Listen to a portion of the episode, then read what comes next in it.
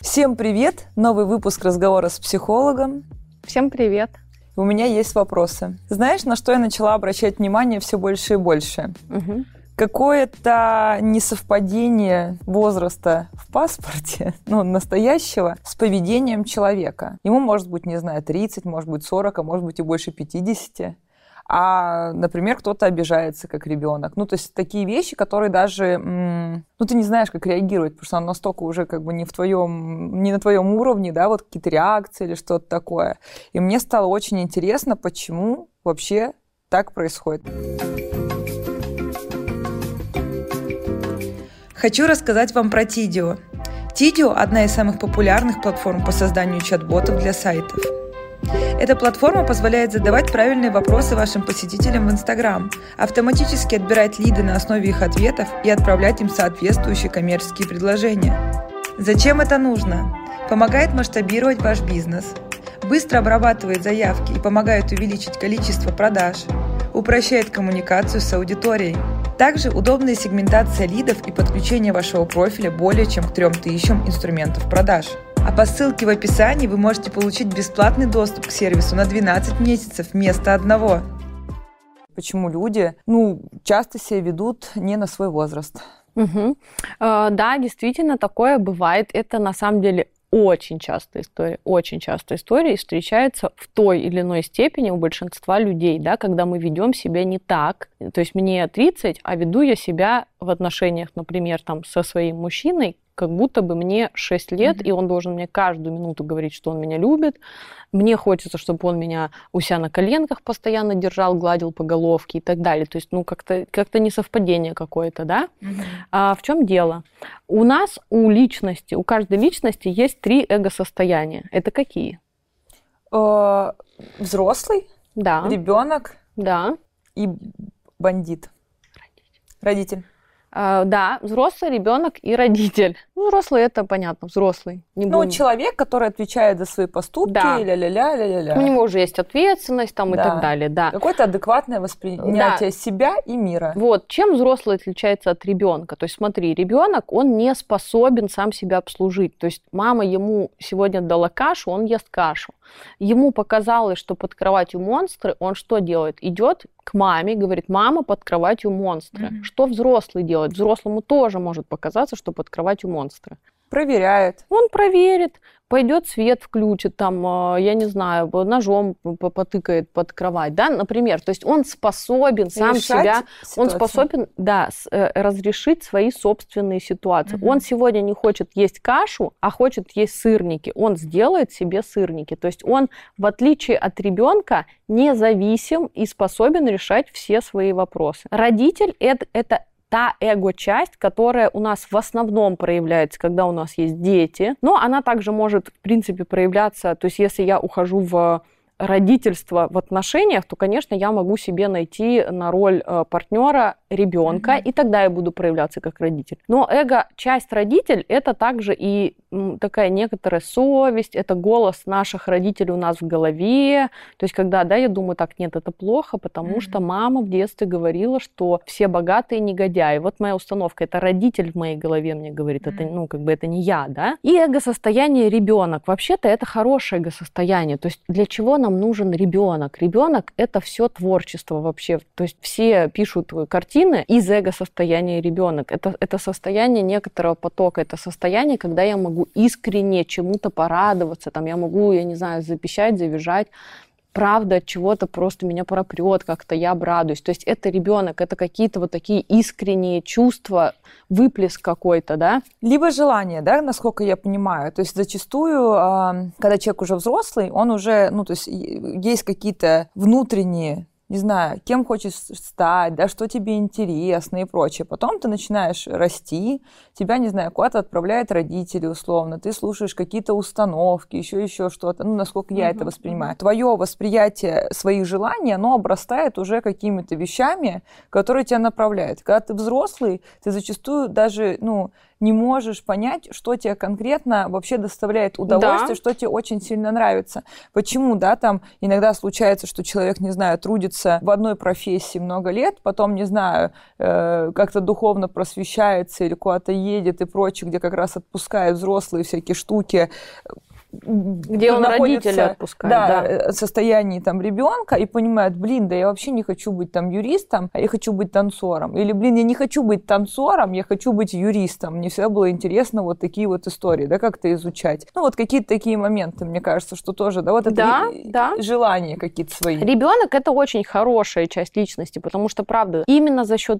ребенка нам приходят в голову разные идеи, что типа, блин, а вдруг мне попробовать это, угу. а может мне там начать свой канал вести на YouTube, например, это тоже, это все ребенок, потому что он не имеет очень жестких ограничений, как будто бы, то есть он может помечтать, он может попробовать, да, и так далее. То есть ребенок это очень хорошая часть личности, но ребенок, несмотря на то, что он такой, как бы вот творческий, несмотря на то, что он, то есть он умеет радоваться и так далее, ребенок это еще и что? Это эгоцентризм, потому что ребенок, вот возьми шестилетнего ребенка, он думает, что все, нас папа с мамой разводятся из-за меня, mm-hmm. потому что я не говорил им, что я их люблю, или потому что я учился на двойке. Он эгоцентричен очень сильно, что для него нормально. На самом деле для ребенка это нормально, но он эгоцентричен. У него нету никакой ответственности. Он беззащитен перед лицом мира. Именно поэтому ребенок обидчивый. То есть смотри, мама на него, мама сейчас на меня наорет, я скажу, ты с ума сошла, что ли? А если мама на меня в детстве орала, мне ну, что всё. ей было сказать? Ничего, я просто сижу, как бы это все слушаю. У меня внутри копятся какие-то чувства, но я знаю, что если я сейчас заплачу, мне дадут по шее, поэтому я не плачу. Ребенок, он беззащитен перед лицом взрослых, перед лицом мира. Он любит накапливать чувства, он вот эту обиду в себе разыгрывает. Не потому, что он какой-то не такой, а потому, что ему некуда не ее девать. Ему нельзя хлопнуть дверью, допустим, потому что он за это получит, он очень ограниченный, он очень много чего переживает внутри себя. И вот это есть тоже ребенок. И этим плохо, когда живет взрослый человек, ему 30 лет, или ему 40 лет, или ему 50 лет, а он находится в эго-состоянии ребенок. Ребенку в детстве нужно много любви, потому что для него любовь, то есть э, вообще, что такое любовь для ребенка в детстве? Любовь для ребенка это плодородная почва для роста его и созревания. Много любви, ребенок хорошо развивается, он хорошо растет, да, и так далее. Он где-то больше что-то схватывает там и так далее. Он чувствует себя комфортно. Да, целом, потому да. что он в комфорте, он чувствует, что его принимают. Нету у него любви в жизни, ему родители не дают эту любовь он уже не так, он, он погружен вот в эти страдания, то есть, ну, он не чувствует себя комфортно, он не может показывать как бы свой класс, на который он способен, потому что он весь зажатый, да. Ребенок, который растет в любви, у него голова вообще не заморочена, он знает, что его любят, он знает, что его принимают, он развивается так, как вот на, на все как бы э, все свои мощности, mm-hmm. на которые он может. Ребенок, который не знает, что его любят, он озадачен, он думает, так, у мамы плохое настроение, сегодня она меня не любит, надо мне что-то сделать, чтобы она меня любила. То есть у него... Желанием как-то заслужить Понимаешь, да, да, да, желанием заслужить любовь. У него уже убирается, естественно, внимание, например, от его оценок в школе. И, конечно, ребенок, допустим, начинает хуже учиться да, от этого, потому что он озадачен другими вещами. Взрослому он чем отличается от ребенка также? Ему все равно, как его оценивают. У него есть референтная группа, то есть это группа значимых для меня людей. Например, мой муж, моя подруга, еще одна моя подруга и мой очень близкий коллега по работе. Это мнение мне важно. Мнение других всех людей мне не важно. А взрослый, которому 35 лет, но он живет из состояния ребенок, ему важна оценка всех. То есть ему все еще кажется, что он в школе зарабатывает оценочки. Он нарядился, пошел в, в офис. Он, он умрет, если ему сегодня не отметили его наряд. Понимаешь? Да, понимаю. Это история, которую я в себе там отчасти находила, да. Я помню прям как э, вот именно вот э, э, эту историю, что понятно, что есть люди, чье мнение должно быть важно, но абсолютно не должно как бы касаться и задевать или как-то вообще в мыслях крутиться постоянно, как весь мир о тебе думает, как каждый о тебе думает. Да наплевать вообще, как он думает. Поэтому я прям помню, да, что это я с собой прорабатывала, что нужно меньше там, ну, сколько-то лет назад, меньше обращаться обращать внимание а, и вообще заботиться о том, что там кто-то подумает. Вот, опять же, смотри, ребенку его жизнь зависит от того, как оценит его мама. Ему это очень сильно важно. И, и часто в детстве бывает, что, ну, не часто, а всегда ребенок нарисовал каляку-маляку, он сразу, мама, ну как тебе? Он сразу предъявляет то, что он да. сделал. Это черта ребенка, потому что мама его оценщик. Он через как бы мама это для него мир, он через маму познает, как, как mm-hmm. бы, как, как его оценивают. Но когда я взрослая, мне вообще дела не должно быть, как меня оценила моя мама. Я что-то сделала, ну, мне не интересно, какое ее мнение на этот счет. Может быть, ну, я могу сказать, мне давай только мнение, которое мне нравится. Говори, что хорошо, либо не говори ничего. Но по сути мне искренне все равно должно быть, как оценит меня моя мама. Потому что я уже не через маму воспринимаю свой мир. Прочитала, например, она мою книгу или не прочитала, все равно, мне без разницы, потому что я не через маму ощущаю mm-hmm. себя, а я ощущаю себя как взрослый человек через саму себя, да. Но у взрослых, которые живут внутри с ребенком, у них же этого не происходит, то есть они вот все, им 60 лет, мама давно умерла, а я что-то делаю, думаю, что бы сказала мама на этот счет. Прихожу в офис, я не могу, умру, если мне не дадут оценку. Я что-то сделала, обязательно, чтобы это оценили. Я в отношениях очень требовательная. Почему? Почему вообще вообще, кстати, я забыла сказать, почему человек взрослый, а внутри ребенок? Потому что ему в детстве не хватило любви. У него произошла фиксация в детском возрасте. То есть у меня произошла фиксация, например, в си... фиксация в 7 годах. Я зафиксировала в 7 годах, я выросла, причем я могу достигать потрясающих успехов на работе, да, да и так далее. Я могу зарабатывать кучу денег, но при этом мне 7 лет внутри. Почему? Потому что мне тогда не хватило этой любви. И вот я выросла, я взрослая, мне 40 лет, я вышла замуж, э, на работе все отлично. Я а что от своего мужа требую? Не чтобы он мне давал взрослую любовь, как мне и надо давать 40-летней девушке, а я требую, чтобы он давал мне любовь, как семилетнего ребенка. Я сделала, я не знаю, сахар ему замесила в чай, и я требую оценки. Ну тебе как? Сладко, не сладко? Тебе да. хорошо, плохо? Мне на все, на каждую мелочь нужна твоя оценка. Почему? Потому что я, как ребенок, тебя назначила своим мамой взрослым. или папой, тебя назначила своим родителем, своим взрослым, через которого я могу понять, чего я вообще значу и чего я вообще стою. Сколько нуждается в любви взрослый человек и сколько нуждается в любви ребенок. Колоссально разное. Почему? Потому что у меня, как у взрослого, есть работа, где я реализуюсь. Деньги, на которые могу себе что-то покупать и радовать себя. У меня есть друзья, с которыми общаюсь. Я могу учиться, просвещаться. Ребенок, у него не, нету столько возможностей в жизни. Для него, опять же, вот эта любовь, это, это как бы ключевой момент жизни. Ему любви надо очень много. То есть ребенку хочется что? Чтобы мама сидела, каждые две минуты говорила, ты очень хороший ребенок, я тебя очень люблю, да, там и так далее. Mm-hmm. Вот эта картинка, что ты нарисовал, это прекрасно, это чудесно. Стих, который ты рассказал, молодец. Я тебя люблю, двойку получишь, люблю пятерку получишь. А, иди, я тебе спою сказку какую-нибудь расскажу, иди я спою песенку, а иди я тебя поглажу по ну, головке. Какое-то развлечение. А давай я тебе молоко сделаю на ночь. А если это то, что не надо ребенку. Если этого не происходит, то взрослый человек из состояния ребенка начинает еще по-детски обижаться. Да, если этого всего в детстве не происходит, он вырастает и начинает хотеть, чтобы сейчас ему его муж вот это все устроил. То есть положил, погладил по головке, вот тебе молочко, а, а хочешь, я тебе сказку расскажу и так далее. Это странно как бы, да? И когда этот человек муж этого не делает, у меня наступает очень большая обида, и мне кажется, что он меня вообще не любит. То есть, ну, я страдаю, я mm-hmm. страдаю, потому что меня не любит мой муж. А ни один муж на свете не способен мне дать ту любовь, которую я жду это на самом деле как от родителей жду, mm-hmm. да, то есть я просто спроецировала своих родителей на него, и я жду от мужа, что он мне будет давать любовь, не как взрослому человеку, которому не нужно столько, а как ребенку. Но ни один взрослый тебе, ни один твой партнер не способен дать столько любви, сколько ты ждешь от, а, от родителей в детстве. Поэтому так происходит. Поэтому взрослый человек впадает в обиды, поэтому он не может без чужой оценки. На самом деле, я просто была в таких ситуациях, когда взрослые люди себя вели достаточно по-детски, и это очень странно выглядит, как бы. И в момент, когда это происходит, тяжело донести, что это неадекватно. Потому что человек как бы не считывает, неадекватность своего поведения. И вообще, когда мы обсуждаем такие вещи, ну там с тобой в передачах, либо в целом, редко же это, как знаешь, чувство зависти какое-то или какие-то другие плохие качества, которые ты как бы со стороны всегда, ой, такой завистливый этот Петька там ходит, всем завидует.